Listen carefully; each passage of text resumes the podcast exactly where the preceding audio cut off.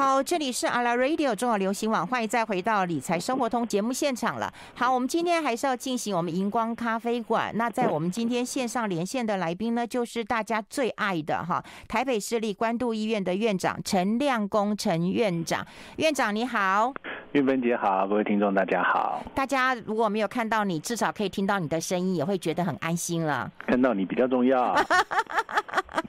你会想看到我吗？可以啊，很好啊，但是要留点距离就是。哎，现在工作还是很忙吗？嗯，对，疫情这个有很多变化嘛，就是所以。那个政府常常有一些滚动式的修正嘛，因应那个挑战，然后我们就要滚动式的适应嘛，所以哇，所以我们很多处置这也是必须要一直变一直变，嗯，哇，辛苦了辛苦了，哎，那我们今天还是要持续跟大家聊聊荧光的咖啡馆了哈，我们来聊一聊，就是在华人社会当中啊，如果我们老了，其实我们都会依赖我们的小孩跟我们的家庭来照顾我们，嗯，对，我前次前不久还看到你的文章啊，是，嗯，是。那个有点有点悲惨，好悲啊，好悲伤哦。不过，嗯，我我我觉得整个华人社会哦，可能其实我觉得社会其实就是人的组合啦，它大概反映了一些人性的事情。那我们当然你说整个文化几千年下来，在深植于我们的脑中的那个，已经变成一种叫文化基因了。其实你就是习惯。也期望就是小孩或者是家人，然后你老你想象中的那个晚年的生活，就是要含饴弄孙啊，哦，然后要这个子孙满堂啊，这是很多人的期望。但社会的变动越来越不可能，嗯，那越越来越不可能情况之下，大家对于所谓的机构式的养老啊，或这个呃安养院啊，或者是一些住宿型的长照机构，又有一些不同的感受，嗯，那。所以我觉得陷入一些困境了。啊，像像之前写的那个故事，就是发生在天津嘛。其实你看他的退休金其实不不差的，嗯，对，这位老先生他每个月有六千块人民币的退休金，可是他就呃也不是没有也不是没有小孩，但小孩不在身边，或者是感情不好这样，那就希望这个在在路边贴一下广告，希望有一个有一个这个善良的家庭来收养他。那那他就是不要去安养院，他希望他们对他好。然后这个退休金他也不用人家照顾，身体也不错哦，因为他就很害怕说他到时候去孤老，然后呃甚至于哪天走了也没有人发现。嗯，那这个故事比较悲惨的是，因为他他前面这个其实很多人都只有在新闻上面呃追踪到前面哦，包括说像呃这个美国的华盛顿邮报其实都也也也翻译了这个新闻。那比较呃很少人追踪到最后，最后当然是这样，最后说这个老先生还是没有找到人收养他啦。哇哦，多半还是有的人是要他的金钱啦，哦，那也也有一些人愿意哦，就是呃呃形式上的认养，他愿意常常打电话，可能从很远的地方打电话去关心他，陪他聊天嘛，哦，那久了都没有了。久了，那个这个事情无法持续，然后他真的到最后追踪到最后，其实那个新闻已经都不见了。就是最后，呃，他真的发生了他最不想要的事情。嗯，他其实那个事情发生，就是他这个新闻热度几个月过后，其实也没有多久哦，几个月过后，嗯，他就真的在家里意外就走了。哇！然后都没有人知道，真的没有人知道，连那个小区嗯的管理员等些都没有发现。就是他本来就担心说自己是不是到时候走了都没人发现，呃，果不其然，真的没人发现。其实，在网络上，当时的新闻发酵这么大，网络上也没人发现。就是就这个新闻的前面非常的热门哦，前面非常的呃呃让大家关注这个老人的意义，可是他大家的关心可能因为新闻事件太多。其实那个关心都也不太持续，然后到最后他走的那个那个消息几乎没有人知道，所以我是翻了好久的这个这个 呃呃网络上面的那个一些有一些还毕竟还是有一些人在追这件事，其实很久很久其实找不到什么新闻，到最后等到然后其实这个老先生其实隔没有几个月，其实真的也就在他贴出来这个呃布告之后就没有，就是意外了哈，不是说那种久病之后，就是就是个意外。那所以这件事情其实也让他觉得有点困扰啊。你会发现说啊，嗯，问题在那边，我们知道，但是找不到好的答案，找不到好的答案。那他的小孩其实后来也有人找到他的小孩啊，小孩就说，我们也没有那么不好啊，嗯，就是也没有不联络，但是呃，你要期望说达到他的想法，说大家一起住啊，然后每天这个互相的。这这个呃相互支持生活就不太可能了，因为现在这个时代，很多女生结婚的第一个条件就是不要跟公婆住啊。嗯，那那所以如果每一个家庭都呃这个小孩成家之后，又要怎么样去期望说，其实一样啊，就是说，哎，大家也知道说，他可能会或许觉得呃。这个跟长辈、跟公婆相处会有一定的困难，嗯，会有一定生活上不愉快的地方啊，或是一些想象不到的挑战。那但呃，同理也就因此，其实这个这个状况的结果，就我们今天也看到说，很多老人家他真的也就他也知道说，年轻人是这么想，所以他也可能呃表面上不做那个期待嘛，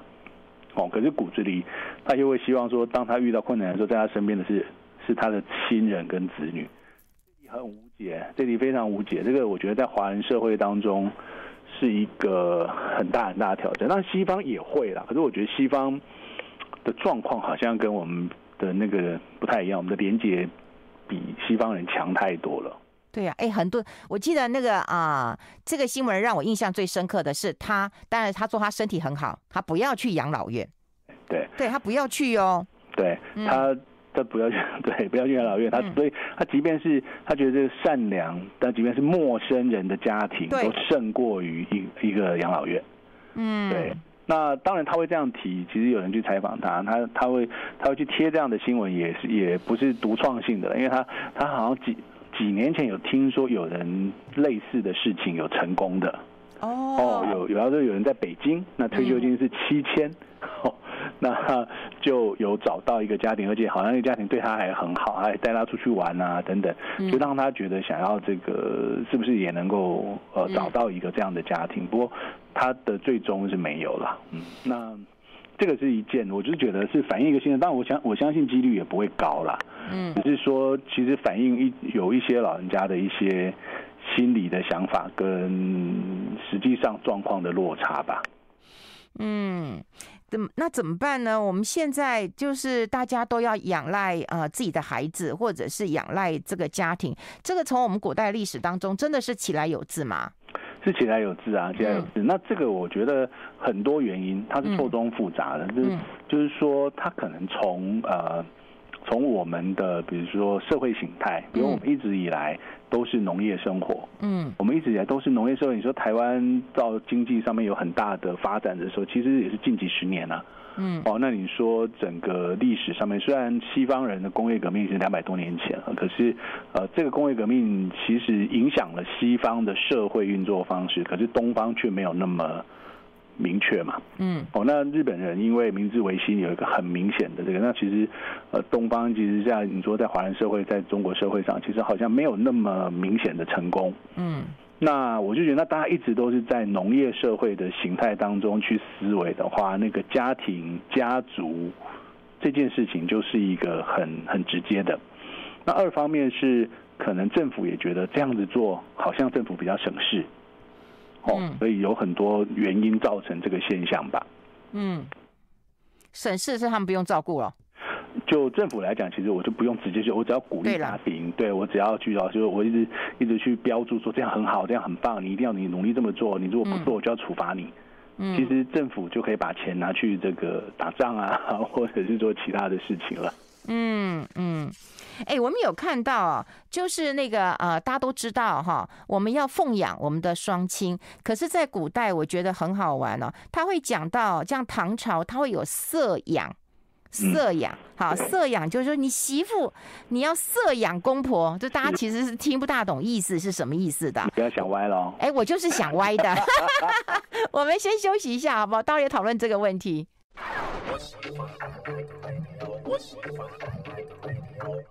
好，我们持续跟我们陈亮公陈院长来啊、呃，这个上上文青的课啊。因为呢，你这个书读的多嘛，那你就要跟我们上上课了。我们知道我们要奉养我们的那个双亲，而且那是唐朝，唐朝你看那个女生的穿着，对不对？我们看过电影。哎呀，你怎么一脑袋都是装这个东西啊？然后他又说要色养儿媳妇，要色养公婆，那是怎样啊？呃，其实色养这个名词更早在《论语》就有了啦。你要你不要一直把这些事情串联在一起去想一些歪歪的东西。它其实这个色，你把它想成和颜悦色啦。哎呦，对，和颜悦色，其实他在很早的时候，其实我我觉得我们那个华人的生活的做法准则跟想法，我觉得好像都在春秋战国的时候，大部分就已经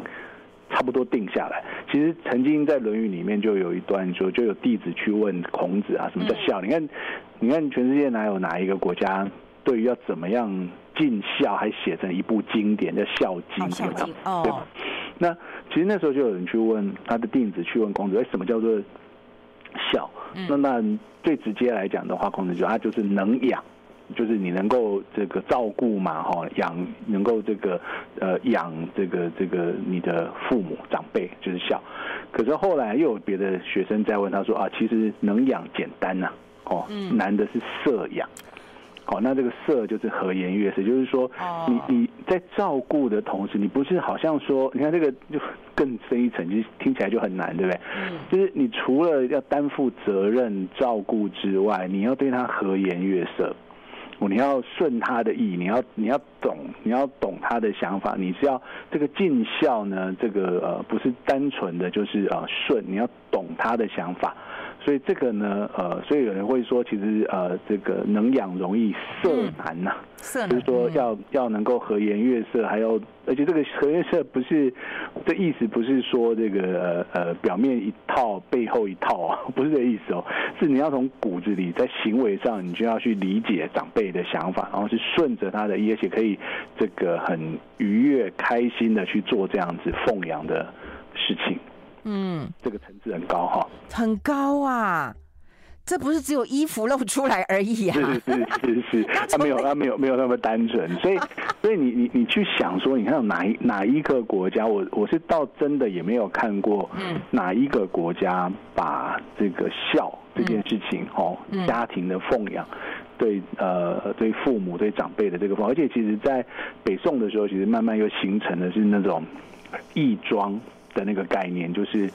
就是村子，好，就是大家是同姓人啊，或者什么，其实就变成说是一个集团式的这个养老了。哦，可能我们都是，其实我们都是可能远亲近邻，我们这个在这个义庄这些，大家都是可能，可能都是这个。陈姓人，嗯、那呃，这个可能有某一家就没有办法有好的照顾的的资源，可能有一些小孩早夭啦，或者去打仗啊，或什么的，那其他人就要担负这个责任，互助的责任，但还是没有离开这个宗亲家族的这个概念，嗯，哦，基本上都是在这个圈子里面打转，然后，然后你去你去想说这个。更早在这个这个春秋战国之前的时候，就已经一直这么讲，其实一直都这么文化当中就一直这么讲说，我们要呃家庭就是照顾老人的基本单位了。嗯，而且呢，你不只要照顾，你要心悦诚服、和颜悦色，要要发乎你的心，我去做这样子的事情。然后你如果不做，哦，一开始是道德劝说，哦，嗯，然后开始有些朝代不做处罚。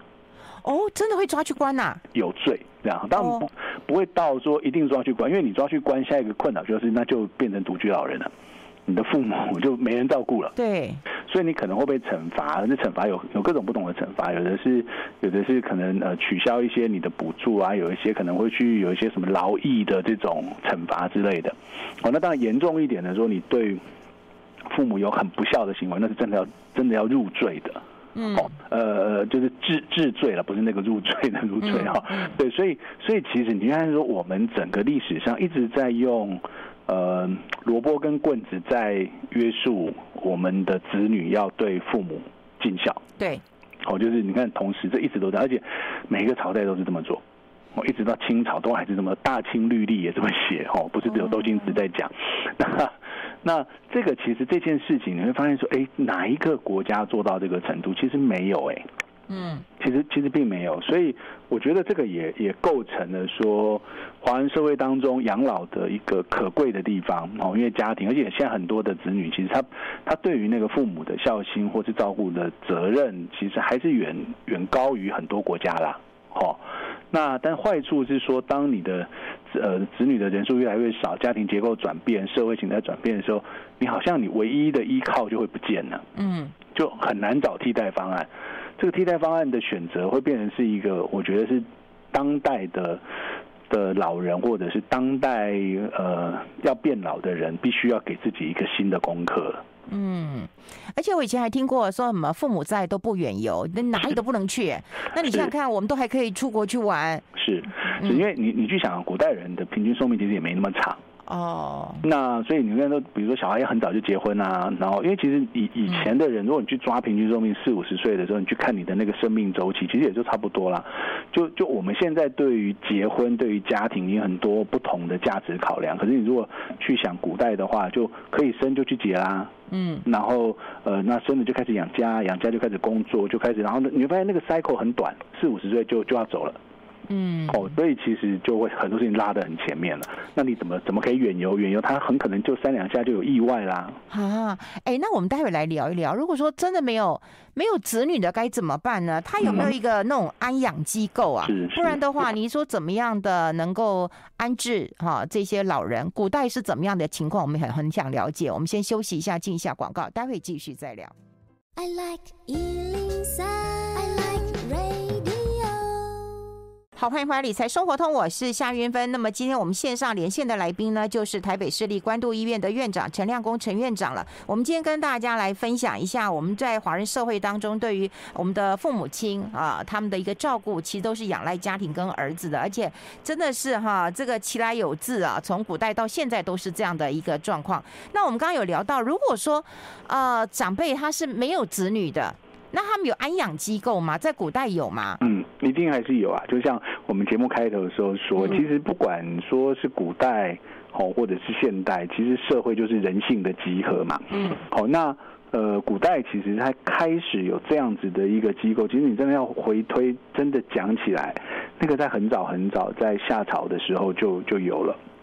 就是那个时候其实就很，其实就有一个就是那种嗯。有一个有有两个我们常用的字啊，秩序的序跟学习的学，序跟学其实都是那个时候他们去嗯让国家里面的，比如说本来就是一些官员退休的啊，就是很有很有学问的人在那边呃居住安养的概念了哈，然后但是他有也也包含了学习，包含了那个教育，我们现在就是退休后的第二份工作的那个那个概念了。哦。好，那个时候其实就有曾经这样做过，但真正我们现在讲的这种啊，类似像比如说救济，好，就是遇到困难的这种，其实你去想，它一定会出现在时代很混乱的时候。嗯，哦，时代很混很紊乱的时候，就会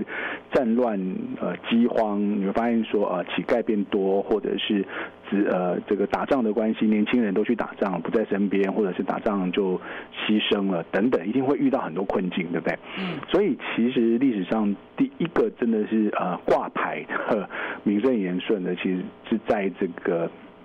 南北朝的时候。那南北朝就是就是魏晋南北朝嘛，就是三国这样打了仗乱玩下来，就是这这南北朝其实都还是蛮乱的，蛮蛮多朝代的。那那个时候其实就开始真的街上有蛮多这种乞丐啊，然后流离失所、饥荒的人。所以呢，那因为那个那个时代又是佛教比较兴